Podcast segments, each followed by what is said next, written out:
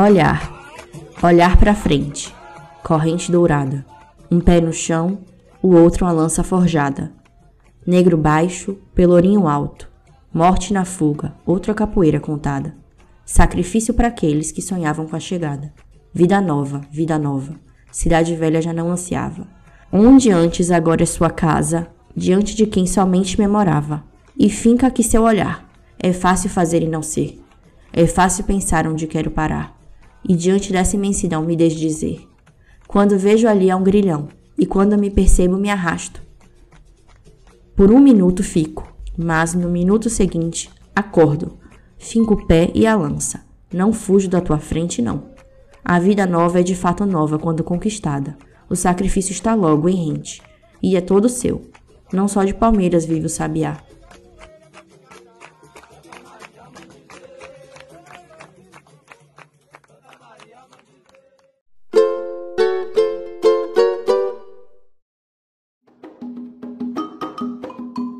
Dizem que o sexo e gênero forte é o feminino. E é mesmo, não tem discussão. E até por isso, dizem, é muito provável que mulheres sejam os únicos ocupantes deste planeta em um futuro próximo, ou que sejam elas a ganhar o espaço e colonizarem novos planetas. Nós homens não servimos para muita coisa. E o pior é que é verdade. Vamos falar sério, né?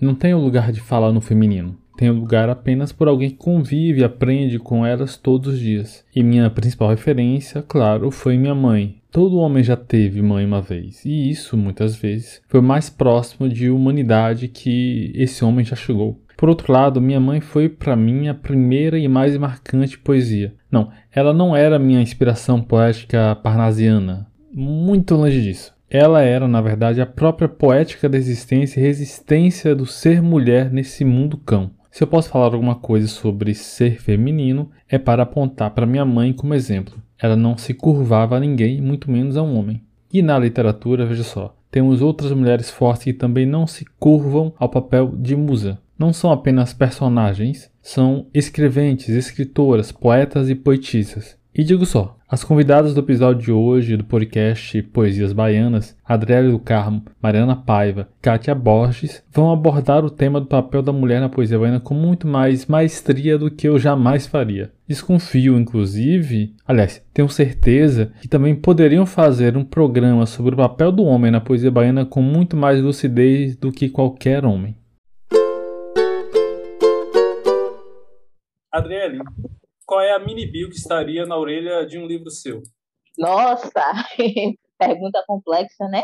É, primeiramente, eu sou Adriana do Carmo, cria da Santa Cruz, aqui no Nordeste de Amaralina, Salvador, Bahia, produtora cultural, poeta, relações públicas, escrevo porque preciso.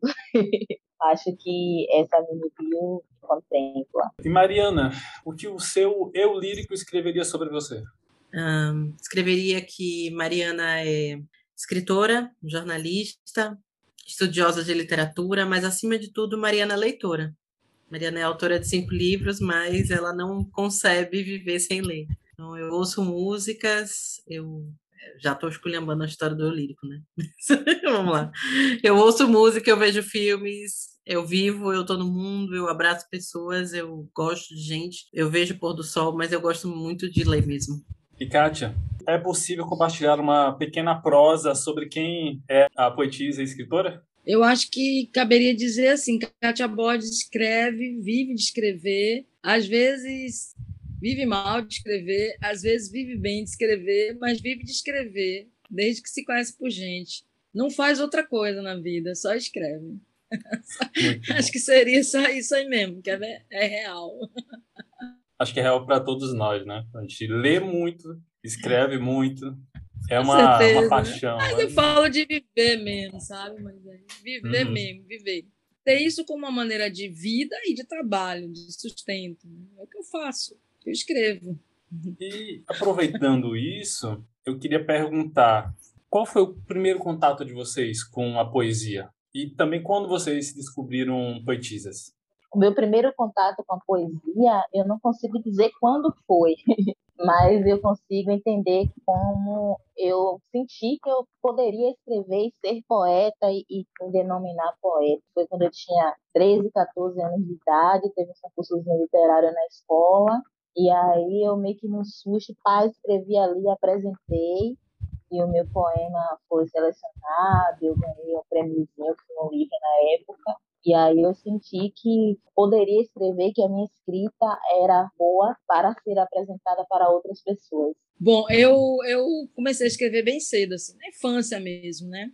E sempre fui apaixonada por ler, aprendi a ler sozinha antes de entrar na escola. Era muito tímida. É engraçado, porque antes de entrar na escola, minha irmã mais velha tinha banca de português e eu ia com ela, ficava olhando e eu gostava, para mim a leitura era um brinquedo, então para mim não havia uma dificuldade em aprender a ler, porque para mim aquilo ali era uma brincadeira, então eu aprendi a ler assim, tipo olhando, as, é, perguntava para minha mãe, minha mãe, o que, é que é isso aqui? Que palavra forma com essas sílabas? Aí minha mãe me dizia, eu gravava aquele som e ia vendo quando eu localizava aquela palavra, eu sabia que aquela palavra, então fiz uma era uma associação muito livre e a partir daí dessa paixão por leitura eu eu comecei a escrever. Quase que imediatamente, né? Eu lia os livros didáticos da escola antes de começar o ano, por exemplo. Meu pai, já sabendo que eu gostava de fazer isso, ele comprava primeiro os livros de português. E aí os livros de português eu sabia tudo, eu lia toda a parte literária dos livros de português e gramática. E quando começava a aula eu já tinha lido tudo. E foi a partir dos livros didáticos, eu acho que os livros didáticos são muito importantes, tem essa função de introdução no universo literário, que eu comecei a ver Clarice, eu lia nos livros didáticos. E comecei a escrever quase que imediatamente. Quando eu comecei a ler, eu comecei a escrever também. Então, assim, não saberia precisar quando exatamente, mas para mim aquilo tudo era uma brincadeira que me interessava.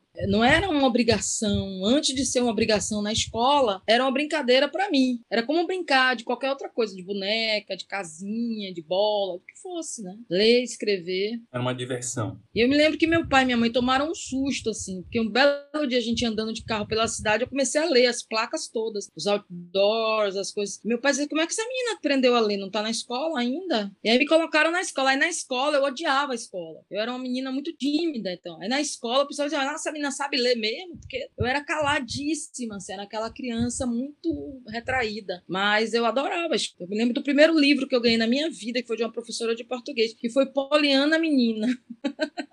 Ela me deu de presente. Eu me lembro desse primeiro livro que eu li. Livro meu, né? Eu disse pegar o livro assim, Poliana, e dizer: esse livro é meu, é meu. Deram para mim. Assim. Me lembro muito disso. Acho que é por isso que eu fiquei otimista até hoje. Acho que a escola tem essa coisa, esse marco de, da nossa educação. Eu lembro que, para mim, o marco, quando eu aprendi a ler a palavra paralelepípedo. E depois disso eu me senti um super-homem.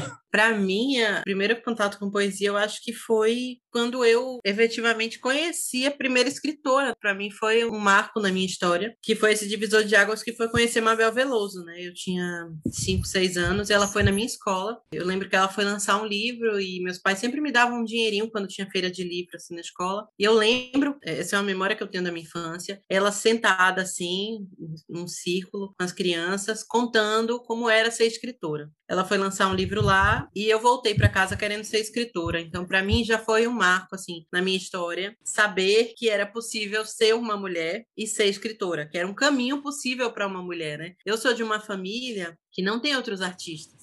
Não tinha. Então, para mim, foi uma grande descoberta isso. E aí você vai descobrindo todo, o resto vai se descortinando enquanto você cresce. Aí você começa, aos poucos, a ir explorando sua própria família. E aí você descobre que sua avó escreveu versos, que a sua avó tinha um caderno de poemas. Né? Minha avó foi professora, diretora de colégio durante muitos anos, e ela escrevia muito, muitos poemas rimadinhos, assim, bem lindos. Minhas tias escreviam. Você vai encontrando isso, esses vestígios. E eu eu mesma passei a escrever desde pequena, escrevia desde, enfim, desde sempre, acho que desde 7, 8 anos escrevia. Depois, quando eu tinha uns 14 anos, eu comecei a publicar na internet os poemas. Ainda tem os poemas meus publicados na internet. Cheios de rimas, umas coisas muito. total autoajuda, assim.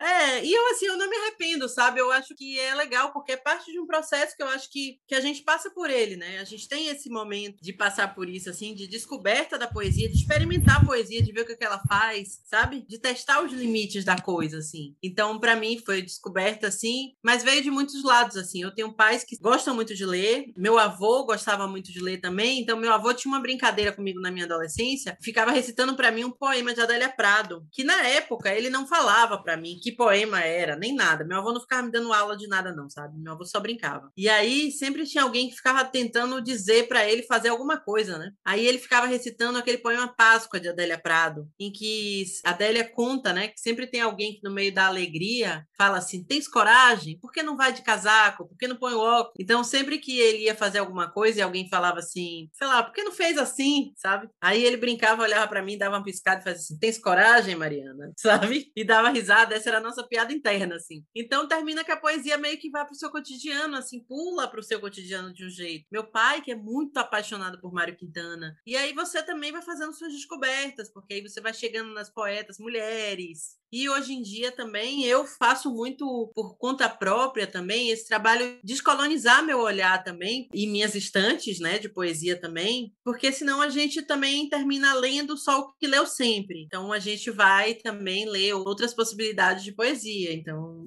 a Mariana mulher de hoje em dia lê poetas mulheres negras, LGBTQIA+, a gente vai ler outras possibilidades, né, poetas negros, enfim, poetas indígenas, a gente vai vai passando o tempo e a gente vai buscando outras identidades, né?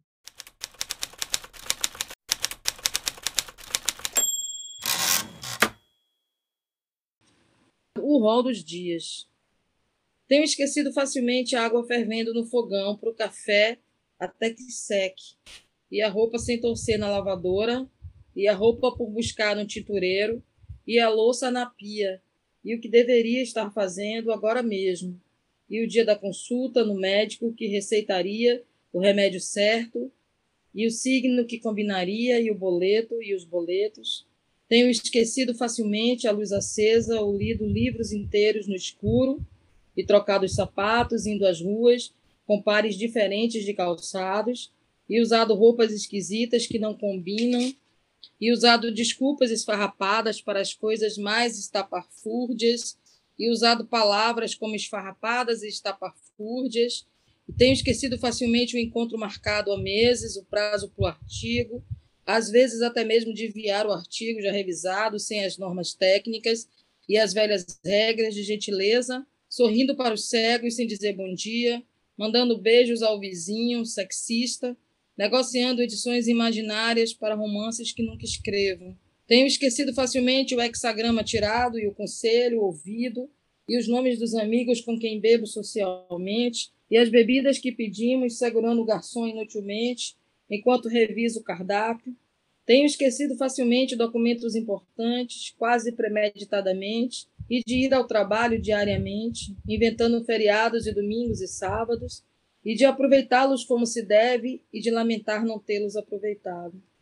Tenho esquecido a velha prece e o trajeto que comumente faço, indo parar por vezes em lugares inusitados, um posto de gasolina no deserto, na linha verde um bar de praia lotado, no litoral norte uma boate onde se troca amor e sexo.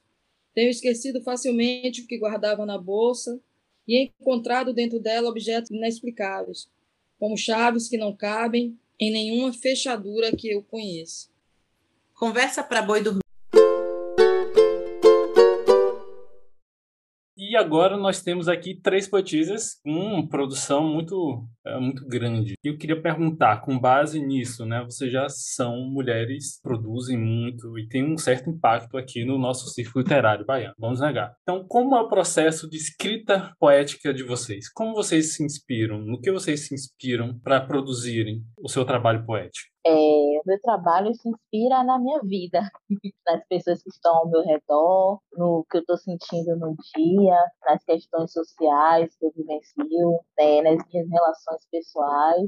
Então, a minha escrita é muito baseada é uma escrevivência, né? Eu vou vivendo, sentindo e escrevendo. E, Adriele, como é que é isso de desse sentimento, escrevivência, né? Essa palavra. Escrever o que você sente. É, a escrevivência, na verdade, é um conceito que é muito cunhado aí pela sessão evarista, que fala sobre a escrita de mulheres negras que é a partir da sua vivência. É o que tantas autoras, poetas, cronistas pretas fazem, escrever falando sobre a sua realidade e sobre o que estão vivenciando. Então, esse sentimento é um sentimento de que a minha escrita fala sobre a minha vida, mas não somente sobre o que eu vivencio. Também representa muitas outras mulheres, pessoas negras, LGBTs, gordas, periféricas, vivenciam e sentem. Kátia, como é que é o seu processo de escrita? Geralmente tem que ter um gatilho, né, que me leva a escrever. Os meus livros todos eles tiveram algum gatilho assim, mas parte muito mesmo assim dessa observação da, da vida ao redor. Como a vida ela se processa, não só ao redor do nosso umbigo, mas ao redor da, da nossa cabeça, né? Então, assim, muitas vezes você... Eu admiro muito quem tem projetos engajados e tudo mais. Eu tenho uma dificuldade muito grande de, de transformar assim, a minha indignação, por exemplo, com alguma coisa em um poema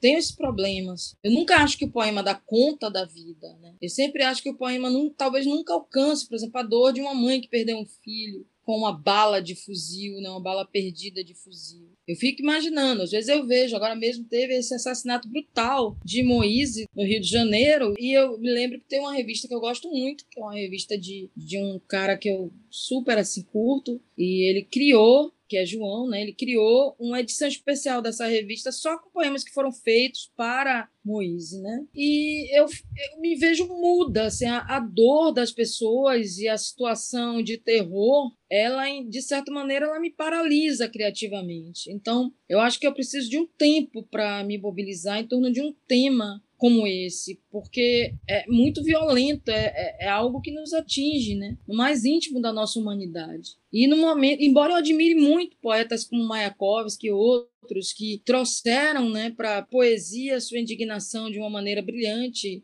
mas eu, num primeiro momento, aquilo para mim é um, é um, impacto, me paralisa. Uma espécie de perlaboração, né? tomando emprestado um, um termo da psicanálise, né? para conseguir para conseguir que saia alguma coisa. E mesmo assim, eu sinto que a minha poesia ela tende a, a sintetizar. Por exemplo, eu tenho um poema chamado Luto, que fala sobre a morte do meu pai. Aí eu estou passando de uma questão né, mais social. A gente é atingido diariamente por questões muito fortes a gente está vivendo uma verdadeira tragédia humanitária no Brasil, todo mundo sabe disso, não estou falando nada que ninguém desconheça. A gente está vivendo uma situação que é terrível, que é insuportável e que é insustentável. Ela vai ter que parar e se esgotar em si mesma porque ela está chegando num limite um limite que não dá mais para suportar. Essa brutalidade cotidiana então, assim, no caso da morte do meu pai, de início eu não saberia explicar. E de repente me veio um poema chamado Luto, que é um poema pequenininho, assim, e que fala de toda a dor que eu senti com a perda do meu pai. Então, eu acho que a poesia ela tem isso. Te oferece essa brecha por onde você pode escapulir ali, entendeu? E aí gerar uma, uma peça que, de alguma maneira, você não sabe se vai ou não ser acolhida e reverberar nas outras pessoas. Mas de imediato as dores, os golpes, eles me paralisam completamente, criativamente. Eu fico paralisada. Eu acho que, por exemplo, para escrever sobre a pandemia, sobre a tragédia brasileira, humanística, sobretudo brasileira, eu acho que eu precisaria de uns dois, três anos. Eu não, eu não conseguiria agora, eu, né, estou falando. Aí é uma questão de limitação mesmo, criativa minha, talvez. Eu teria que passar por esse processo todo para conseguir produzir algo que eu dissesse, poxa, consegui produzir algo aqui que traduz o que eu quero dizer. De imediato, a brutalidade me silencia criativamente. A indignação me silencia criativamente. São coisas que me, me paralisam. É como se o mundo inteiro, é como se, se dentro de mim eu me perguntasse, assim, brincando, né? Pelo amor de Deus, livros não servem para nada, não matam a fome das crianças. Eu tenho um poema que diz isso. Né? Livros não servem para nada, não matam a fome das crianças, não, não acabam com o racismo, com a violência. Livros para quê, né? Adriele, você quer comentar? Essa fala da, da Kátia é muito interessante, porque às vezes o meu processo é um pouco inverso a esse da Kátia. Quando eu estou muito angustiada com as coisas do mundo, do Brasil, é quando eu mais escrevo. Esse período de pandemia, eu fiquei uns meses sem escrever nada, eu estava assim, sem entender o que estava acontecendo. A partir do momento que a ficha caiu, eu escrevi um monte. E aí a minha escrita vai muito para esse lugar do colocar para fora aquilo que eu estou indignada. Eu falo, meu Deus do céu, uma pessoa não pode ser assassinada, o racismo, o machismo, as questões do Brasil não podem ficar desse jeito que estão. E aí a escrita para mim é muito esse lugar de colocar para fora. É um pouco inverso. Eu até às vezes tento escrever sem a tragédia, sem olhar ao redor, sabe? Tá assim, fazendo nada, sentar e escrever, mas não vem. Geralmente quando eu vejo alguma coisa que me gatilha, eu falo, pô, isso não é possível.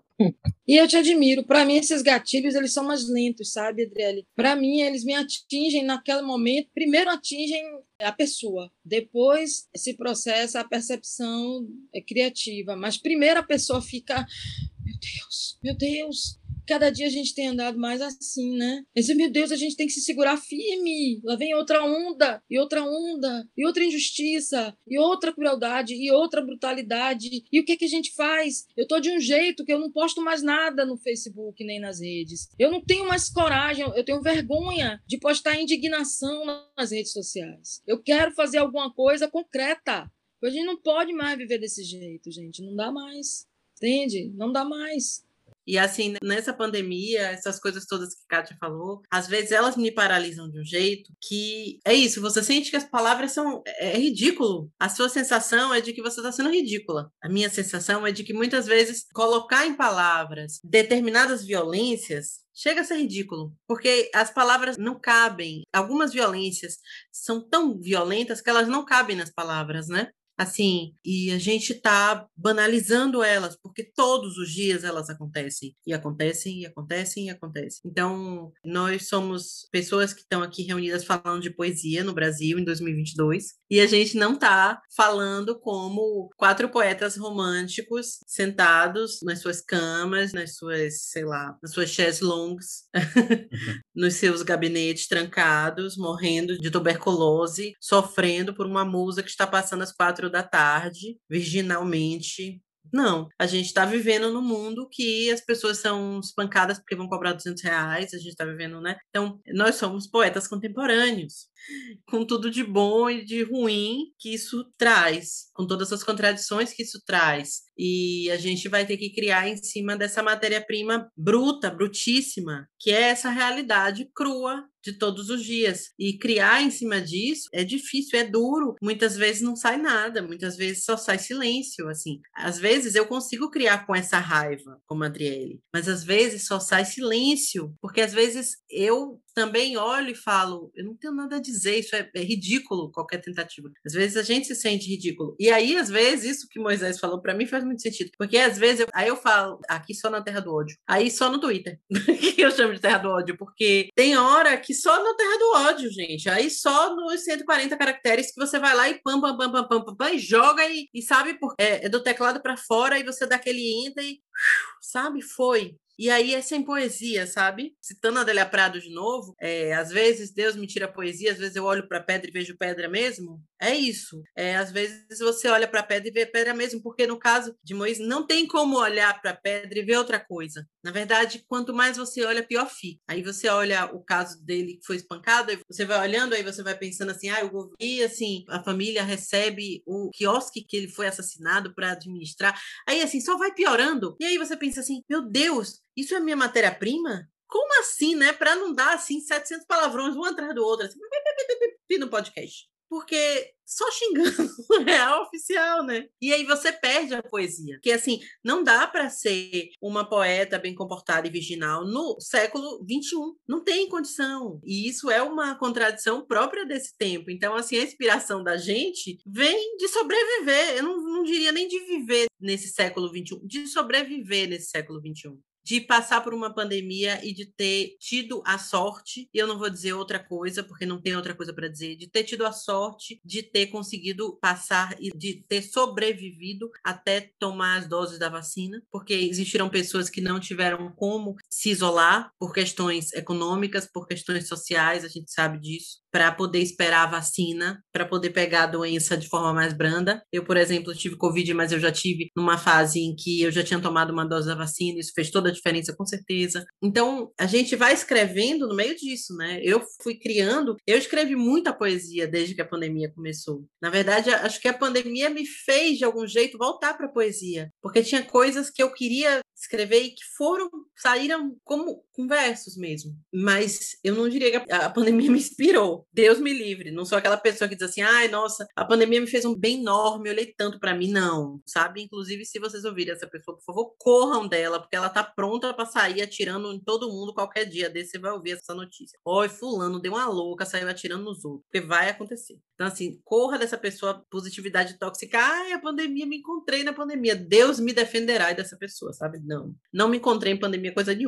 Me encontrava era antes, abraçando meus amigos, de boa, fazendo farra, ficando até mil horas na rua, de boa, cheia de gente, aglomerando. Não posso, não tô me encontrando, não. Mas vou escrever, porque foi o que Kátia disse. Sei escrever, gosto de escrever, só sei fazer isso, né? Assim. Mas a inspiração no meio disso é sobreviver, eu diria. É o que temos para hoje, né? Sobreviver. Queria só complementar, queria só complementar uma coisa, sabe, em relação a esse assunto. Primeiro, dizer para a Adriele que eu acho fantástico, eu acho que ela tem que continuar mesmo escrevendo, se alimentando, trazendo esse combustível e colocando a voz dela firme, a poesia dela, assim. Eu falo de uma incapacidade que é minha de produzir a partir das coisas que me chocam, mas eu acho admirável, eu acho fantástico alguém que produz a partir disso. Grandes poetas fizeram isso a vida inteira e continuam fazendo, né? Que na Bahia a gente tem Clarissa Macedo, que tem um livro fantástico de poemas que foram escritos já dentro desse governo que nós estamos ainda hoje. E, e Adriane Garcia também faz uma poesia incrível, uma poesia muito. Cíntia Krimler, que é uma contista e poeta incrível também, tem um poema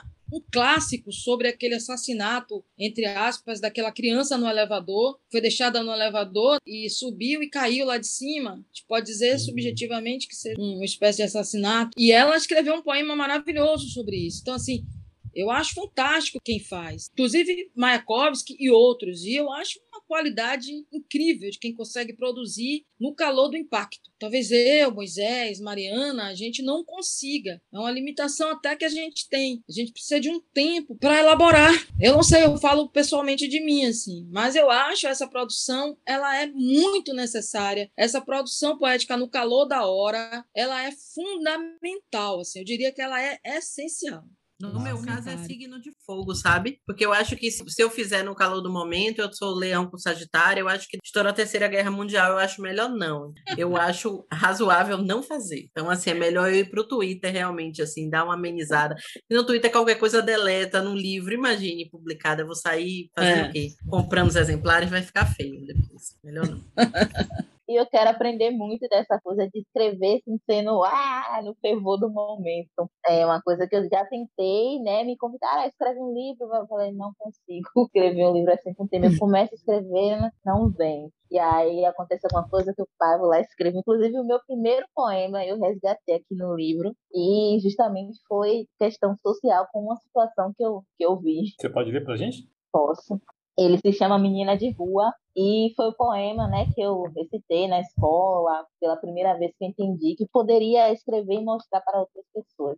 É, eu acho que eu estava passando na rua, no contexto, aí vi uma menina e fiquei com aquilo na cabeça. Enfim, saiu o poema. Meu maior sonho é ser amada. Meu maior anseio é ser querida. Meu maior desejo é ser julgada pelo que sou, não pelo que não tenho. Queria ser olhada Queria não ser olhada como nada. Queria descobrir um talento que não fosse sobrevivência. Leva de mim vida, esse fardo que se chama desigualdade, esse fardo que carrego como cruz, e tira de mim a felicidade e o brilho no olhar. Todos me julgam por não ter dinheiro, e eu julgo a todos por não terem sabedoria, por viverem olhando apenas para o próprio umbigo e por serem sanguessugas sociais. Eu acho que com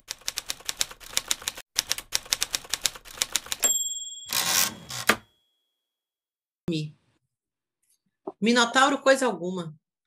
Queria ver Teseu sobreviver ao labirinto que escorre tédio e jornal nacional, que esconde sobressaltos em palavras tranquilas. Queria era ver, era isso, Teseu mulher, apertando o passo no bequinho a caminho de casa. Teseu comprimido no ônibus na hora do rush. Teseu de barriga roncando, dormindo no chão. Teseu com frieira no pé. Sai pra lá com conversa de herói. Minotauro, aqui é boi manso. Na Grécia Antiga, até eu, Teseu.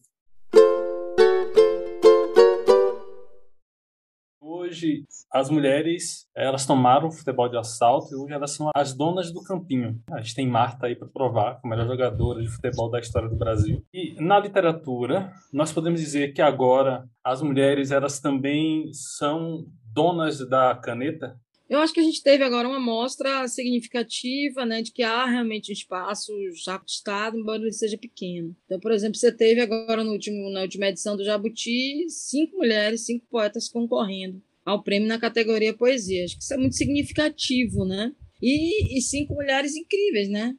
Mulheres que estão aí representando de fato, assim, que se faz de poesia no, no Brasil inteiro. A gente teve agora a Mar Becker, que com A Mulher Submersa, foi um livro que é, mostrou que veio cito Marbecker porque foi um livro que foi muito vendido, muito comentado e tudo mais. Mas a gente vai ter imensas poetas. Na Bahia a gente tem imensas poetas também. Mariana está aqui, a gente tem Marta Galrão, Lívia Natália, Rita Santana, Clarissa Macedo, Ângela Vilma, Mônica Menezes e se eu for continuar falando, eu não vou parar nunca, porque são muitas mulheres incríveis que estão, e eu não quero ser injusta também, Nívia Maria Vasconcelos, que além de poeta também é uma grande recitadora, um grande intérprete de poemas. Então a gente tem uma quantidade gigantesca de poetas aqui na Bahia, produzindo material de extrema qualidade. Aqui em Feira de Santana, Mariana Paim, Luiz Queiroz. Nossa, é um monte. Então a gente, como eu falei, a gente fica aqui sem parar de falar. Mas a despeito disso, a gente tem ainda uma dificuldade muito grande, muito maior. E isso é notado,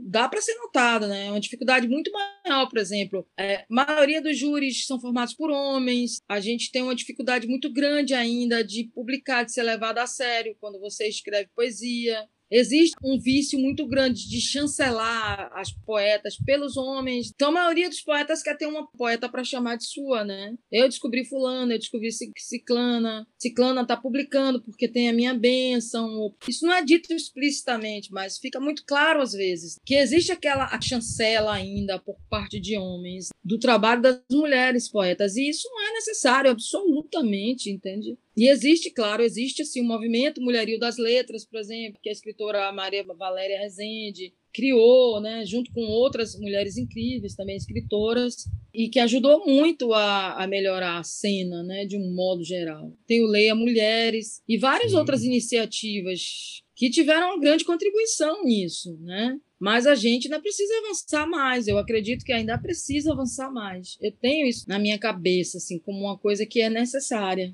Então, a gente a está num estágio agora de é, consolidação de um processo de afirmação, que esse é um processo em curso, mas aqui ainda falta muito a ser conquistado, que a gente está num processo que está acontecendo. É, e temos algumas, algumas coisas positivas, mas ainda não é um processo concluído. Nossa, eu acho que Kátia falou perfeitamente. Assim, para mim, eu acho que a gente tem muitos nomes para citar, e não dá para ser injusta, porque tem muita gente mesmo. Nós temos muitas mulheres baianas produzindo poesia assim da melhor qualidade. Eu acho que isso é um reflexo realmente do esforço que tem tido assim dessas questões identitárias que tem sido mais forte, mais e mais nos últimos anos. Eu acho que isso é um reflexo sim da desse viés feminista das discussões que têm acontecido de precisamos ler mais mulheres, do movimento Leia Mulheres que se iniciou lá em 2014, 2015 aqui no Brasil. Então eu acho que tudo isso dos clubes de leitura que fizeram a gente voltar mais e mais o olhar olhar da gente para a literatura produzida por mulheres e para a poesia também. Então, eu acho que isso faz com que exista um aquecimento no mercado editorial, que as editoras passem a publicar mais mulheres, que os eventos tenham mais mulheres, mas, porém, contudo, todavia, ainda tem aquele detalhe meio bizarro, né? Que você vai olhar os eventos de literatura e ainda tem uma ou duas mulheres na programação. E aí é só homem o resto. E são sempre os mesmos homens, né? Assim, sempre os mesmos homens e umas duas mulheres diferentes assim para dar uma, né, uma variada assim, variam as mulheres e são basicamente os mesmos homens. Isso aqui na Bahia ou no no resto do Brasil, basicamente. Então, assim, isso é uma coisa muito chata. Eu teria vergonha se eu fosse uma pessoa que estivesse organizando. Porque eu, eu, como diz o meme, o meme lá da vozinha, quando o rapaz pinta o cabelo dela e ela, de rosa e ela acha feio, ela, ela diz: Eu acho feio. Pois eu acho feio. Acho bem feio. Porque você ter 2022 uma programação de um evento literário cheio de mulheres escrevendo, e aí você tem, sei lá, 10 homens e duas mulheres, bebê, você tá com problema. Ou você não tá lendo o que está sendo publicado, ou você tá, ou 2022 está ligando a morrer para o seu celular e você não tá atendendo. Olha só, você tá atendendo as ligações da Claro, da NET, da TIM, todos os call centers do mundo lhe ligando, lhe fazendo mil chamadas qualquer,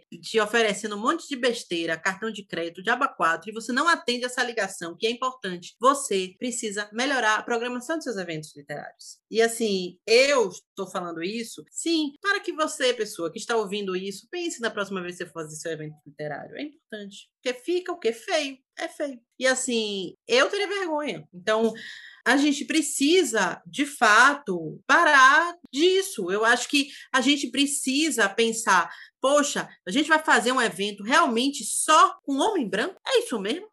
É sério? Assim, vai fazer, sei lá, um evento de poesia só com homem branco? A gente tá com algum problema, então, né? Só então... lembrar a mesa de abertura de uma de, da Flip que homenageava a Ana Cristina César, né? Que só tinha homem. Que só tinha homem. é, lembro. Então, é exatamente. Vamos fazer uma mesa de abertura em homenagem a uma mulher que só tem homem. Justamente. Pra quê, mano? Pra que uma mulher, né? Já tem uma mulher de homenageada, vai botar uma mulher pra quê? Não precisa de mulher. Mas como vocês acham que a gente pode alcançar essa maior diversidade? Simples, Moisés. Lendo mulheres. O problema é que a gente tem escritores é, organizadores de eventos. Olha só, a pesquisa de Regina Dal Castanhe é uma genialidade lá da UNB. É uma genialidade. Porque ela diz assim: a pesquisa que foi coordenada por ela. Ela diz: o perfil do, do escritor brasileiro das grandes casas editoriais entre 1990 e 2004, se não me engano, é assim: branco, de classe média, geralmente jornalista, do Sudeste. Adivinhe que tipo de personagem esses homens criam? Branco, de classe média, mais ou menos da mesma idade deles, mais ou menos da mesma profissão, com crise de inspiração. Ou seja, as pessoas estão sempre se criando, sempre se espelhando nelas mesmas para criar. Por isso a falta de diversidade. Aí, o que acontece? Óbvio que enquanto as pessoas estiverem fazendo eventos, a gente tem, ah, não, eu sou um grande literato. Porcaria nenhuma. Você não é um grande literato se você parou de ler livros, se você só gosta de literatura que foi produzida até 1970. Um grande literato estaria lendo o que foi publicado até o mês passado. Alguém precisa, sabe assim? Se fosse meu brother, eu sacudiria pelo ombro e diria, velho, acorde aí, que você tá loucão. Entende? É o tipo choque de monstro, porque não tem como. Não vai dar. Essa conta aí não vai fechar. E assim, não adianta a gente dizer assim, ah, eu sou um grande leitor. Não, não é. Você é leitor de clássico, você é leitor de cânone. Leitor de cânone é uma coisa, leitor é outra. Não.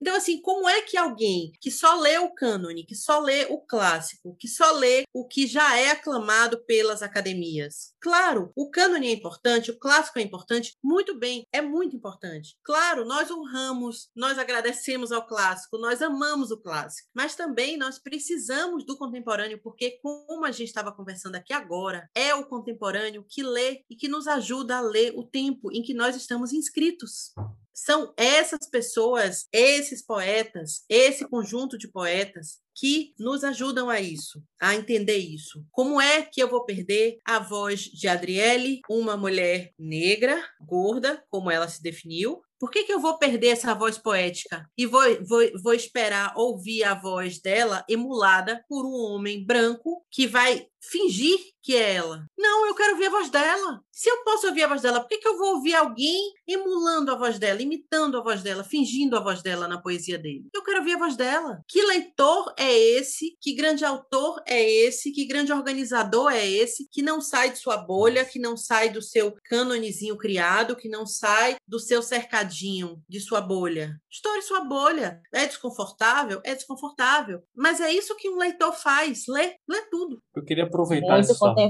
Eu queria aproveitar, Mariana, essa sua fala e trazer uma outra questão de diversidade também, se tratando do mercado editorial brasileiro. Você comentou no podcast como um poema sobre a questão das obras nordestinas quando chegam lá no Sudeste. Que aí a gente tem um problema de aceitação da produção nordestina, que se produz no Nordeste. Porque para o Sudeste, o nordestino tem que produzir só sobre questões locais e não pode produzir sobre temas mais gerais, temas nacionais. Como a gente pode superar isso? Ah, não pode. A gente que é do Nordeste, a gente tem que escrever sobre seca, a gente tem que escrever sobre fome, a gente do Nordeste tem que escrever sobre o que nos diz respeito, a gente tem que escrever sobre batuque, a gente não pode escrever sobre outra coisa, entendeu? A gente não pode ter crise criativa, por exemplo, porque para crise criativa, você já tem o pessoal do Sudeste para ter. Então, o pessoal do Nordeste não pode ter crise criativa, não, porque já tem o pessoal do Sudeste que já tem a crise criativa, entendeu? Então, assim, cada um no seu quadrado. Na verdade, assim, tô brincando. É isso, né? A gente vai vendo. E isso eu tô falando como leitora, menos do que como escritora, assim, mas muito mais como leitora, porque você vai vendo o que, que vai acontecendo com os livros, né? Como leitora, você vai vendo o caminho que os livros vão traçando, a trajetória dos livros, né? Você vai vendo, por exemplo, como é que os livros vão se comportando. Bom, você pega, por exemplo, um livro como Torto Arado. Torto Arado é um livro que eu adoro, certo? Mas muitas vezes eu me pergunto, Torto Arado é um livro de um autor baiano, Itamar Vieira Júnior. Eu amo Torto Arado, real oficial. Eu sou uma torturader que dizem que é tipo a fã do, do torturado. Eu sou uma torturada, não me assumo. Mas eu fico me perguntando assim: será que torturado seria torturado se o tema fosse outro? Será que Tamar Vieira Júnior teria direito de escrever alguma coisa que não fosse tão nordestino? Eu, às vezes, eu me pergunto isso. Às vezes, eu me pergunto se Cida Pedrosa, que acabou de ganhar o Jabuti com o livro do ano, com Solo para Realejo, teria direito, que é um livro de poesia, que eu acho que é um super feito, como eu acho que é um grande feito, Torturado de Tamavira Júnior, e eu estou falando de dois livros que eu absolutamente amo, então não estou citando livros que eu não gosto, muito pelo contrário, estou citando livros que eu amo. Eu fico pensando, será que se não fosse toda aquela aura de Nordeste que tem ali, será que ela estaria legitimada pelo sistema editorial e literário brasileiro que legitima essa obra literária, está onde ele, esta obra está? Será?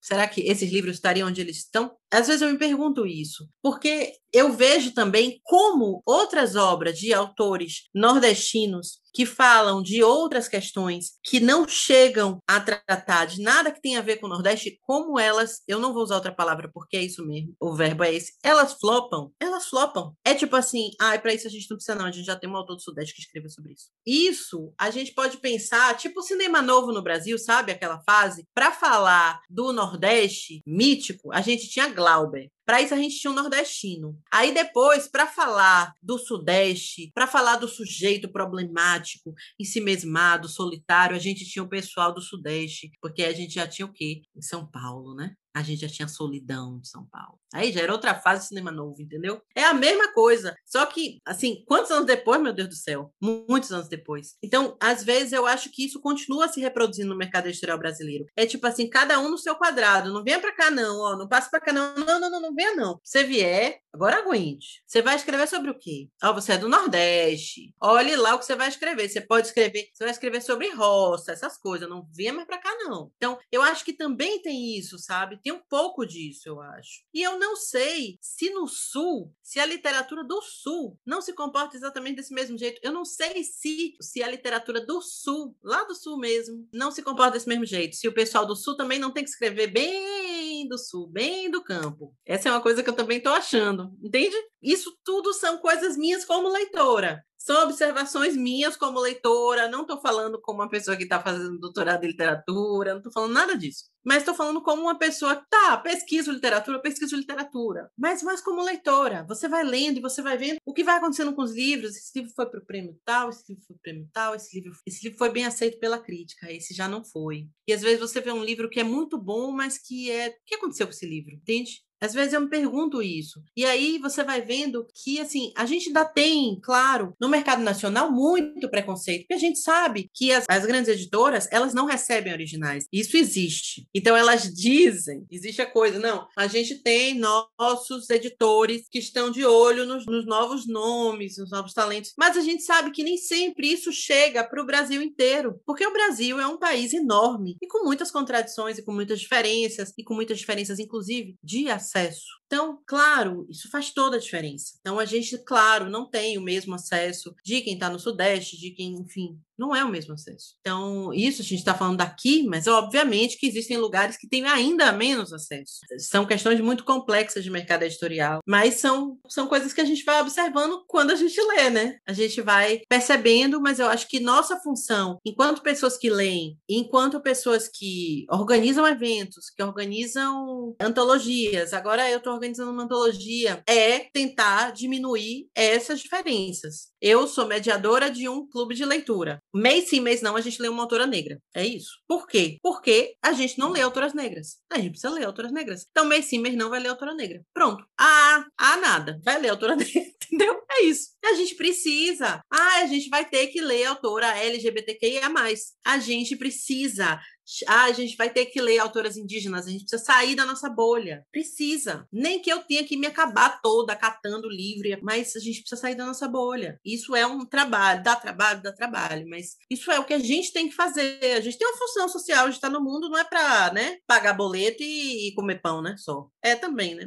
Comer pão é melhor que pagar boleto. Muito contemplada, né, com a fala das colegas Kátia e Mariana. E eu queria fazer uma resposta geral para as três últimas perguntas que você fez. A primeira relacionada a como que a gente coloca mais mulheres, como os eventos fazem para dar mais diversidade e como essa questão do Sudeste. A resposta é muito simples. É quebrar o tema, é furar a bolha, é muito isso que a Mariana já disse, é a gente também criar nossas próprias alternativas. É a ah, mercado editorial não vai me dar voz, não vai me publicar e só quer me encaixotar, só quer que eu fale sobre pretitude, sobre ser lésbica, sobre ser gorda, sobre dor e sofrimento. É isso que dá palco, é isso que eles querem ver para bater palma.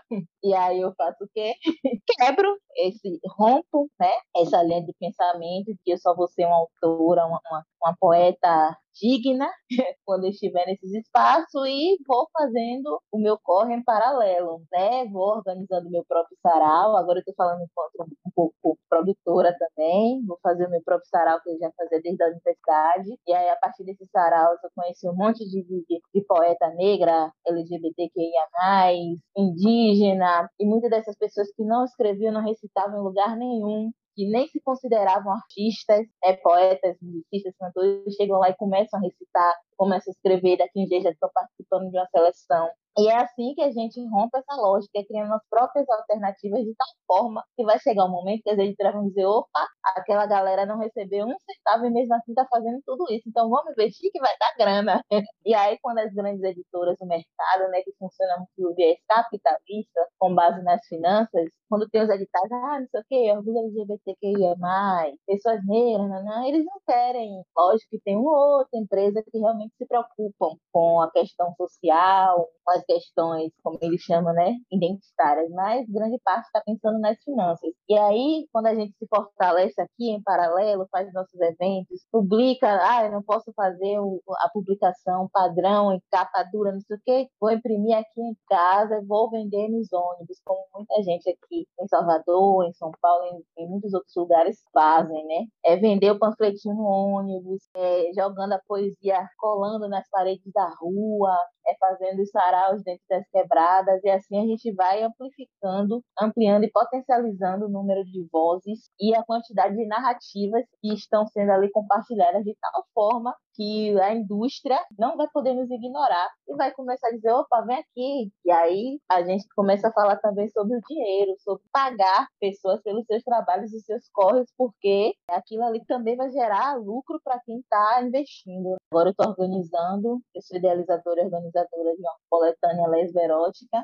que vai reunir 80 poetas lésbicas, bissexuais, transexuais do Brasil inteiro. E aí, o que é que a gente fez para conseguir ter todas as regiões do país. A gente foi atrás. Eu, Tânia, outra organizadora da editora, a gente saiu mandando no privado das pessoas, lésbicas ou não, de outros estados que a gente conheceu. Oi, você conhece uma poeta lésbica, bissexual, que tenha poemas da linha erótica? Se não tiver também, manda pra gente, manda esse informe aqui para ela. E assim a gente conseguiu alcançar o Brasil inteiro. E aí é lógico que as pessoas que não estão acostumadas a serem publicadas, que têm suas vozes silenciadas, têm mais dificuldade até de se colocar, né? De chegar lá e enviar o seu poema porque acha que não vai ser aprovado. E aí o que aconteceu que era pra gente colocar 30 poetas no livro, a gente vai colocar 80, 78 inscritas, eu e Dani, que é outra organizadora. E aí a gente fica, poxa, a gente foi atrás, a gente mandou e-mail, mandou mensagem, perguntou, fez tudo que era possível para conseguir o maior número de pessoas indígenas, pretas lá do norte, do sul, o possível. Só que aí, mesmo assim, ainda não foi a paridade que a gente queria e tinha desenhado no início. Mas o que acontece é o seguinte: pode não ter sido paritário em algumas questões, pode não ter tido o número de pessoas do norte que a gente quis, da favela que a gente quis, indígena que a gente quis, mas pelo menos uma, duas, três de cada um dos segmentos a gente conseguiu, porque a gente foi atrás. E é isso, quem quer mesmo ter vozes diversas, vai atrás pesquisa, para de comer Isso. pão, né, Mari? É. e vai atrás, porque aí quando outras pessoas dizem, poxa, para lá uma poeta indígena do norte, não sei o que, conseguiu enviar e foi publicada, vou enviar também, quem sabe eu não vou. Embora é, a gente está tão acostumado a receber porrada e não, que quando vê um edital nem se inscreve porque fica achando que não vai conseguir ser selecionado. Então a gente precisa é, criar mecanismos para quebrar o sistema da forma que ele funciona, de só publicando voz brancas, ricas, canônicas, e que escreve de um determinado modo, que é aceito pela academia e tido como o português correto, né? Eu também questiono essa coisa do português correto. Eu sou uma pessoa acadêmica também, mas eu também permeio pela academia e permeio pela quebrada. Então, eu sei escrever o ABNT e sei escrever e falar da quebrada. E, e aí, depois que eu cheguei nesse eu falei, bom, agora que eu já consegui aprender isso aqui, agora eu posso questionar, porque é, exigir o português correto, padrão, o dito português padrão, sendo que as pessoas não têm acesso, sendo que o, a língua ela é viva e passa por uma série de coisas. Então, quando a gente coloca essa coisa da literatura, só vai poder ser aceita, publicada, quando seguir essa linguagem, essa norma, a gente também está eliminando uma série de pessoas, corpos, vivências que poderiam estar ali também compartilhando os seus saberes, compartilhando as suas trajetórias e assim dando a maior diversidade para a literatura publicada por editoras e publicizadas no Brasil. Quem quer tem que correr atrás mesmo, né? Já dizia minha mãe. Eu queria só comentar isso que Mariana falou e que a Adriele falou, uhum. né? Não sei se eu concordo tanto assim com essa fala, né? Acho que a gente passa por uma, uma questão de legitimação, né? Mas a gente tem muita gente fazendo um romance urbano em Salvador. Agora talvez aí tem esse efeito que ela falou, não alcance essa receptividade por conta de justamente de ser uma temática, ser uma cidade, uma temática que não, não interessa. As pessoas interessam-se mais pela, por aquilo que é teoricamente folclórico, que na minha opinião não é o caso de Torturado, né? Torturado é um romance que é, foi escrito assim é, a partir de um grande talento do autor, mas também de uma vivência que é muito autêntica assim dele em campo, né, por conta de sua profissão com essas pessoas. Né? Já o anterior, o livro dele anterior, eu participei da comissão julgadora do prêmio A Oração do Carrasco, que é um livro de contos sensacional, e eu me lembro que a gente participou e ele foi aprovado por unanimidade pelo júri, foi editado pela Mondrongo e foi finalista ao Jabuti naquele ano. Logo depois ele ganharia o prêmio Leia com Torturado. Então é um escritor que já tinha uma. É que nem o Franklin Carvalho, que é meu amigo pessoal, queridíssimo, e que tem uma, uma ligação real com esse universo, né? Então, se você vai pegar os livros anteriores de Franklin, você vai ver que ele sempre trilhou por esse caminho, né? O Encorado, Câmara e Cadeia, que são livros que passaram batidos, né? Alguns ele bancou do próprio bolso e tudo mais. Até ganhar um prêmio SESC também com Céus e Terra. Então, acho que tem esses escritores que fazem parte de uma. Eles não gostam de ser chamados de regionalistas, mas eles trazem essa temática que não diria que é regional, diria que é universal, mas que é relacionada com, com essa vivência também de, um, de uma outra Bahia, ou de uma outra. que também é Bahia é, passa por essa concepção de que Bahia não é só o axé, o Largo do Pascoal, Cruz do Pascoal, entendeu? Bahia também é o sertão, é o homem nordestino, né? O homem é, são os quilombos, os quilombolas, são os quilombos urbanos, né? São a exploração do homem do campo, que é muito forte ainda, o trabalho análogo à escravidão, e tudo isso também é Bahia, entendeu? Então, isso é uma, uma visão. Em relação a isso que a Adriele falou, eu queria lembrar também o grande papel literário dos slams, né? Os slams os slams das minas, né, o papel sensacional dessa performance oral, da poesia oral, o fundamental que tem isso, né, das pessoas virem e não precisarem nem de um papel, improvisar, isso é a coisa mais linda do mundo, entendeu? Eu fui curadora na Flica em 2019, a gente levou o Slam das Minas, com Nega Faia, que é sensacional, e ela deu um verdadeiro show lá, um verdadeiro show, assim, serrando a Flica, né? Então, acho que existe também essa coisa que é muito positiva, e concordo com ela. Tem que furar a bolha, tem que furar a bolha e tem que trazer a poesia a literatura, independentemente da gente ficar imaginando academia disso, daquilo, prêmio disso, daquilo, porque isso tudo, gente, acontece ou não acontece. O que a gente faz é literatura, não tem nada a ver com academia, com prêmio, com nada disso, entendeu? Se eventualmente acontecer, beleza, que bom, não é? Mas isso não é razão de ser de fazer literatura, entende? Então, eu acho que a gente tem, né, como ela falou, né, é arrombar a porta. Se a porta está fechada, amiguinho, vamos pular esse muro e vamos, vamos continuar trabalhando e fazendo o que a gente quer. Que a voz da gente que é importante. E se um dia for ouvido e a Companhia das Letras chamar a Adriele para lançar um livro, beleza, que bom, mas entendeu? Isso, isso é decorrência de todo um trabalho que ela fez, que é um trabalho autêntico, o um trabalho dela. Eu super concordo, assim, eu, acho que a gente tem mais é que escrever. Muita gente fala essa coisa de, ah, mas hoje todo mundo escreve, né? Todo mundo escreve, todo mundo acha que pode escrever. Que bom que todo mundo acha que pode escrever. Vamos continuar escrevendo, gente, escrevendo cada vez mais, entendeu? Sempre eu tenho um ímpeto de quando uma pessoa fala assim, ah, mas tem muito poeta no mundo, uma pessoa que é poeta. Eu, eu fico com o dedo coçando, assim, para escrever. Querido, comece por você, pare agora. Você não acha que tem muito? Pare você de escrever. Pronto, bota, dá o exemplo. Pare de escrever. Não publique mais nada. Você acha que tem muito poeta no mundo? Então, assim, as pessoas não querem isso, porque elas falam do alto de uma autoridade que elas se atribuem, né? Não, vocês têm que parar de escrever. Eu vou continuar escrevendo meus livros, porque os meus são bons. Então, isso é uma coisa que me incomoda muito, assim. Vamos continuar escrevendo. Quem quer que pare de escrever, quem quer que acha que tem muito poeta, muito escritor, para, dá o exemplo. A gente ensina pelo exemplo, né? É só parar de escrever e aí diz: olha, gente, façam como eu. Eu não escrevi nunca mais, não sei mais nada. Eu acho assim. Pode ser simplista, mas é, é o que eu penso.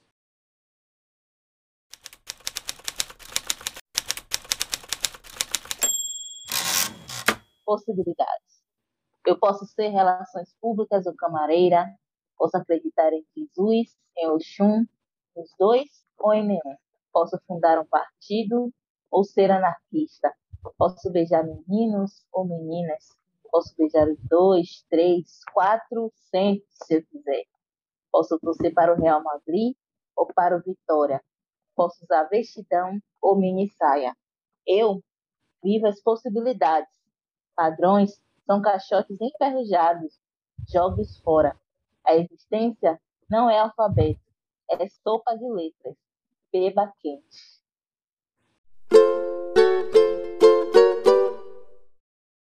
Quais são as aspirações de vocês enquanto poetisas e escritoras? É, aspiração, assim, não tenho aspiração a nada. Mas, assim, eu estou tocando alguns projetos que eu estou é, concluindo um novo livro de crônicas que já está pronto, né? Já tô, tô ainda em busca de editora, quer dizer, já mandei para para o editor, mas assim, tô nesse, nesse início, né? E tem um livro de poemas novo também, que já está pronto, já está na fase de revisão, de preparação de original. Não sei ainda nada sobre ele, estou escrevendo um romance, finalmente. E esse romance eu espero que esteja pronto lá para junho, julho, né? E vamos ver. Seria meu primeiro romance não é um romance regional. é, não tem nada de regional, mas se passa em Salvador. Mas é Ai, isso, meus projetos são esses aí, né? É, um livro de crônicas, um livro de poemas novo e esse romance fadado ao fracasso. E você, Mariana, as suas aspirações?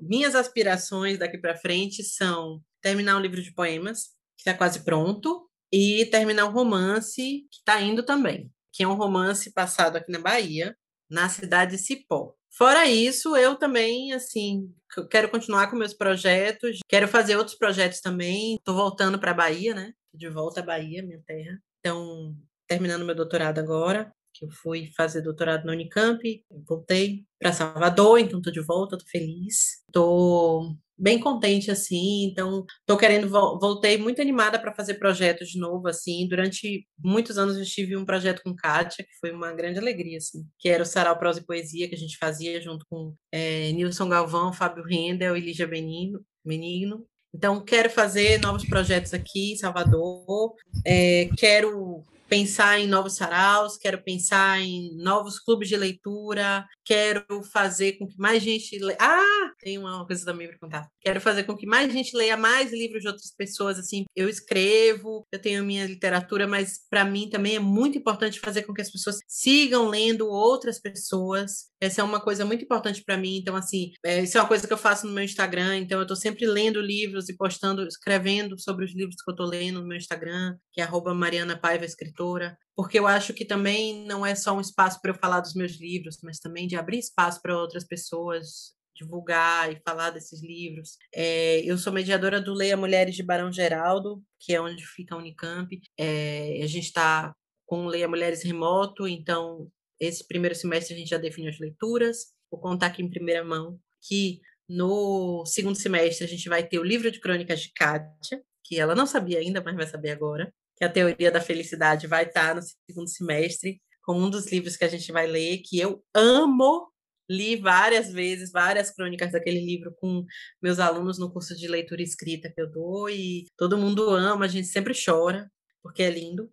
E então, assim, é, eu continuo no meu propósito de ler e de, de, fazer outras pessoas lerem outras literaturas, que eu acho que essa é uma coisa que me move. Eu acredito na literatura. Então eu quero continuar sendo isso, assim, multiplicadora de livros, assim, por aí. Eu gosto disso, sou feliz fazendo isso. E estou escrevendo, isso eu ia esquecer de falar, mas isso é. Eu recebi um convite bem especial recentemente para escrever um livro infanto-juvenil. E eu estou bem feliz, assim. É... Tô bem feliz. Só quero dizer isso, assim, tô bem feliz. É bem. É uma coisa bem nova para mim. Nunca fiz, mas adoro fazer coisas que nunca fiz, então tô bem contente. É isso. Nossa, muito bom.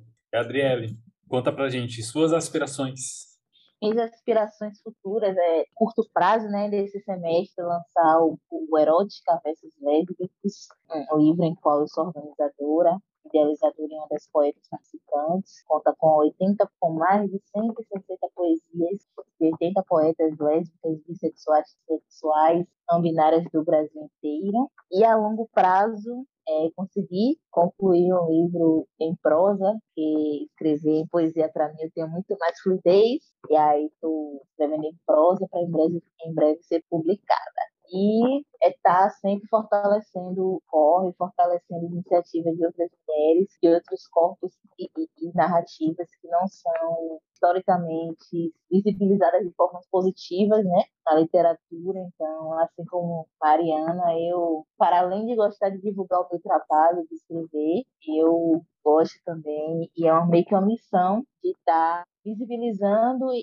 enquanto produtora aí já mais do que, do que enquanto poeta, está contribuindo para que outras mulheres, outras pessoas LGBTs, outras pessoas burdas, indígenas, sejam publicadas, sejam lidas e tenham suas narrativas, narrativas ecoadas pelo Brasil. Pessoal, onde é que nossos ouvintes podem encontrar vocês? Como eles podem encontrar vocês? Podem me encontrar no Instagram, arroba do Carmo Underline, e aí por lá eu sempre divulgo as coisas que eu ando fazendo, é, por lá também para meu livro, que é artesanal, e de vez em quando eu faço em saraus surpresa.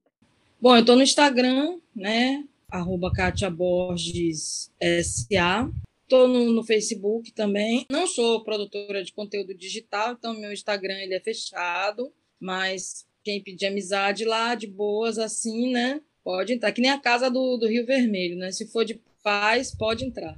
E tem o Facebook também, que também é fechado, mas aí quem quiser entrar também só pede a gente vê, né? Meu livro, Essa Teoria da Felicidade, ele vocês podem encontrar na editora Patuá, tá à venda lá. Mariana publicou pela Patuá também. Eu tenho livros à venda também na editora Penalux. Tenho, tenho um livro também na editora Escrituras e tenho na P55 também. Tem, vocês encontram livros meus. Então, nessas editoras. Nossa, valeu, Kátia. Mariana?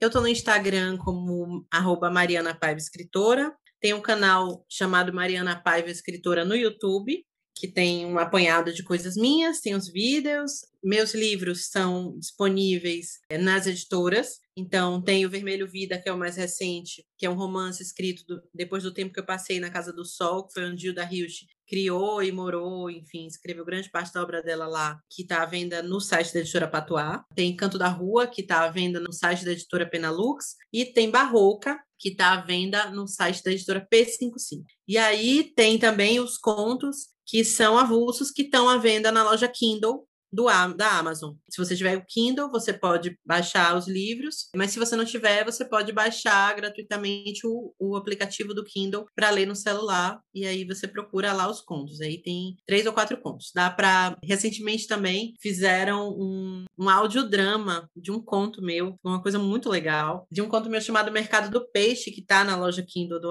da Amazon que foi transformada por Verena Pititinga e Rodrigo de Luna num audiodrama que está no Spotify, chamado Mercado do Peixe também. Vocês podem procurar lá pelo Súbito Podcasts. É muito maravilhoso, assim, é muito divertido. E eu até fiz uma ponta de atriz. É bem divertido, Legal. assim. Então, dá para me encontrar de vários jeitos. Assim. Eu sou bem encontrável nas redes. Tô lá na Terra do Ódio também, no Twitter, como arroba Maripaiva. Mas lá eu sou mais revoltada, menos fofa, bem menos fofa na Terra do Ódio. No resto eu sou ursinho Poo.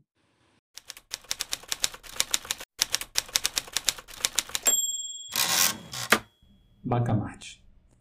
Quero dizer que a baiana que mora em mim tem braços fortes, tem mão pesada para não ficar atrás de seja quem. A baiana que mora em mim, eu, não desculpa ninguém. Espera a sombra do cajueiro, mas é por mim mesma, enquanto fardada carrego um bacamarte brasileiro.